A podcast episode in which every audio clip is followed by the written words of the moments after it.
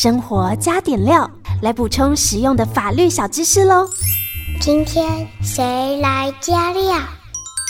生活加点料，今天我们一样连线到给云里法律事务所邱怡轩律师，律师好。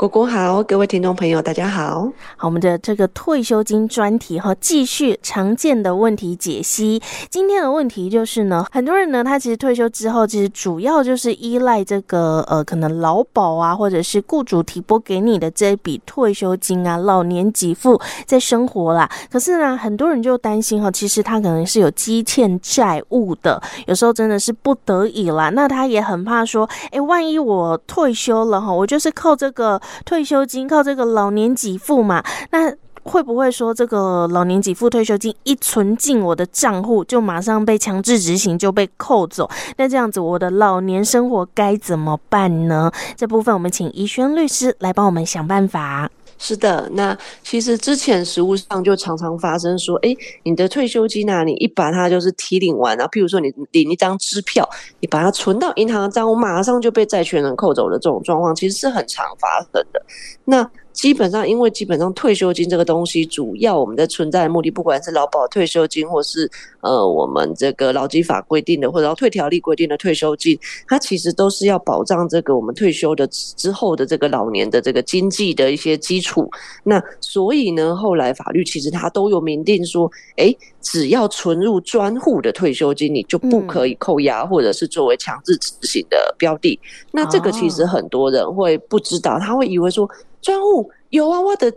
就是有开个银行，或者是有开个什么这个户头啊，对，我都是存到这个户头，这就是专户啊，不是不是不是，大家可能就是对这个部分有一点误会，所以今天才会特地来跟大家解说一下说，说其实专户是需要你另外再去开立一个户头，然后特别要注明说，我这个户头就是指。只来存这个退休金，这个专户就是专供存退休金使用。那今天大概就是分几个部分，因为我们刚刚讲了退休金的部分或老年给付的部分，可能有几个部分。那他开专户的方法可能也有一点点不太一样，所以今天大概就是一个一个跟大家简单的说一下。那当然，如果有需求的话，我们还是可以到这个劳保局的办事处去问问看，说哎要怎么处理。但是谨记，不是只要存到银行账户就是专户。你要存到真正有备注的这个专户才不会被强制执行。是，好，简单来讲就是说呢，你如果怕，因为有些人他即使现在其实过得都还 OK，也没有欠债，可是有时候会突然发生什么事情，你也不知道嘛，哈。那万一你就是依赖这个退休金，依赖这个老年给付来过你之后的生活，我觉得也算是有点买个保险的概念啦。我们就不要怕麻烦，就是事先就先去申请这个专户跑一趟指定的银行，好申请一下。那其实对于未来的生活也比较有保障。那所谓的这个专户，其实顾名思义，大概就是说，哎，我有去特别的银行，哦，来开这个专户，然后在可能劳保局那边有特别注明，有备注钱要拨到这一个所谓的专户。那这个专户里面的钱，基本上就不会受到什么强制执行等等的这种扣抵吗？对，基本上是这个样子。好，那刚刚怡轩律师有讲到说，哎，劳工的退休金跟劳保的老年给付，它其实申请的方式又有一点点不一样啊。那我们就是分这几个部分，请怡轩律师来帮我们做说明。是，那基本上就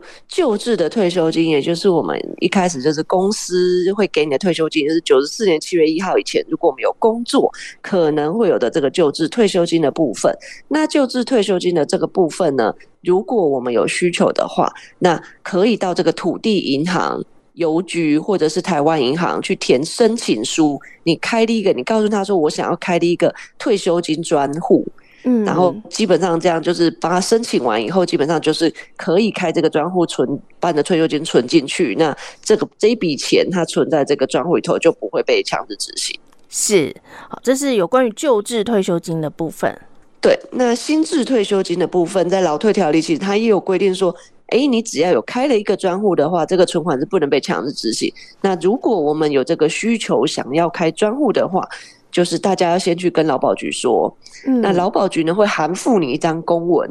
我们就是要拿那个劳保局函附的这个公文到土地银行或者是邮局来开专户，那最后还要把这个专户的存折影本传真或是寄回去给这个劳保局，劳保局才知道要把这个退休金汇到这个专户里头。是。对，这是新制的部分哈，要先去劳保局申请，然后拿着这个呃劳保局给你的公文到土地银行或是邮局开专户。那开好之后，将这个存折银本传真或是邮寄，再寄回劳保局，让劳保局知道说，哎，我已经开好这个专户了。他之后才知道说，那我退休金就是汇到这个专户里面。对，那所谓薪资有的讲薪资是什么？来我们再提醒大家一下，就是每个月会给你六趴的那个部分，是公司每个月会会提拨六趴的这个部分，就是我们刚刚讲的这个薪资退休金的这个部分。那如果你没有申请专户的话，它这个退休金薪资退休金一旦你申请退休，它拨下来拨到你一般的存款账户里头，就是存款。那存款是随时都可以被查封，或者是随时都被扣押的。嗯，所以如果说你真的是需要这一笔钱来保障老年哦退休之后的生活，就是不要怕麻烦，我们去申请一下。对，那另外最后要提到的就是我们一般人也最常提到这个很大一笔的这个劳保的退休金。嗯，对，劳保的年金给付。那基本上以前其实以前呢，他呃劳工保险条例它是规定说，这个我们领这个年金给付的人，你可以开专户，但是你领一次是不可以的。不过后来原本对最早以前对原本不行，最早以前原本不行，只有你一个月领的这个才可以。但是从一百一十年四月之后呢，后来是不管是你是年金，也就是月领，或者是你一次领的这个呢，都可以开专户把它存进去。嗯，那你要怎么开专户呢？就是基本上还是第一个，我们要去劳保局那边填一个专户的申请书。是。然后我们就把它勾起来，说：“哎，我们要汇到我的专户里头。”那劳保局受理之后，他就会给你一个通知函。那你就拿着这个函文，然后你就带着双证件，那还有印章，到土地银行的分行去办这个劳保的专户。所以听起来，这个劳保的老年给付，就是不管你是月领还是一次领啊。如果说你要开专户的话，它感觉上跟新制退休金的这个顺序还蛮像的，对不对？就是先去劳保局申请，然后说你要把这个退休金、新制退休金，还有劳保老年给付，你都是想要汇到你的这个专户里面。那打勾这个选项之后，他就会给你一个劳保局的函附的公文嘛。那你再到像新制退休金是土地银行或邮局。那我们刚刚听到这个劳保年金给付呢，可能是可以到这个土地银行。那基本上这样听起来就是土地银行的是拢会使，然后不管是旧制退休金、新制退休金、劳保老年给付，你可以一次的来解决。好，那一样就是我们到银行，那说要拿这个劳保局的函附的公文，然后呢跟他说你要开这个。专户，那开成功之后，再把这个存折寄回去，或是传真回去劳保局确认有收到的话，劳保局就会把你的退休金，不管是新制退休金或是劳保的老年给付，之后就会汇到你的这个专户里面。那这个专户里面的钱基本上就不会被呃强制执行啊，或者是扣押。嗯，对，没错。那另外再补充一下，就是，嗯、万一啊，万一我们还来不及去办专户，或是还不不知道要去办专户，我们的钱就被强制执行了，受到法院的强制执行命令的话呢，那大家也不要紧张。第一个呢，我们还是可以，就是赶快再到劳保局去，然后请求说，哎，我想要来开立一个专户，那未来的这个呃退休金或者是老年给付的部分，那可以看看能不能再转到专户去。那再来呢，是说如果我们就是真的收到了。法院的强制执行命令。那如果您有一些什么想法，譬如说，哎，我愿意先还。或者是说，哎、欸，那那我收到这笔钱，那我后面该怎么处理？或者是说我每个月这样的话，那是不是可以？他可不可以少扣一点？或者可不可以再跟他协商等等等等的？嗯，那如果大家有这一类的问题的话，那可以到这个各地方法院，其实他都会有免费的律师在那边帮大家法律咨询。那大家可以就是确认一下确定的时间，那拿着这一张通知书、这张函，赶快到这个法院来免费法律咨询，让律师来帮你解答您的疑惑。是，好，就万一真的还没有去办理这个专户之前不知道，那已经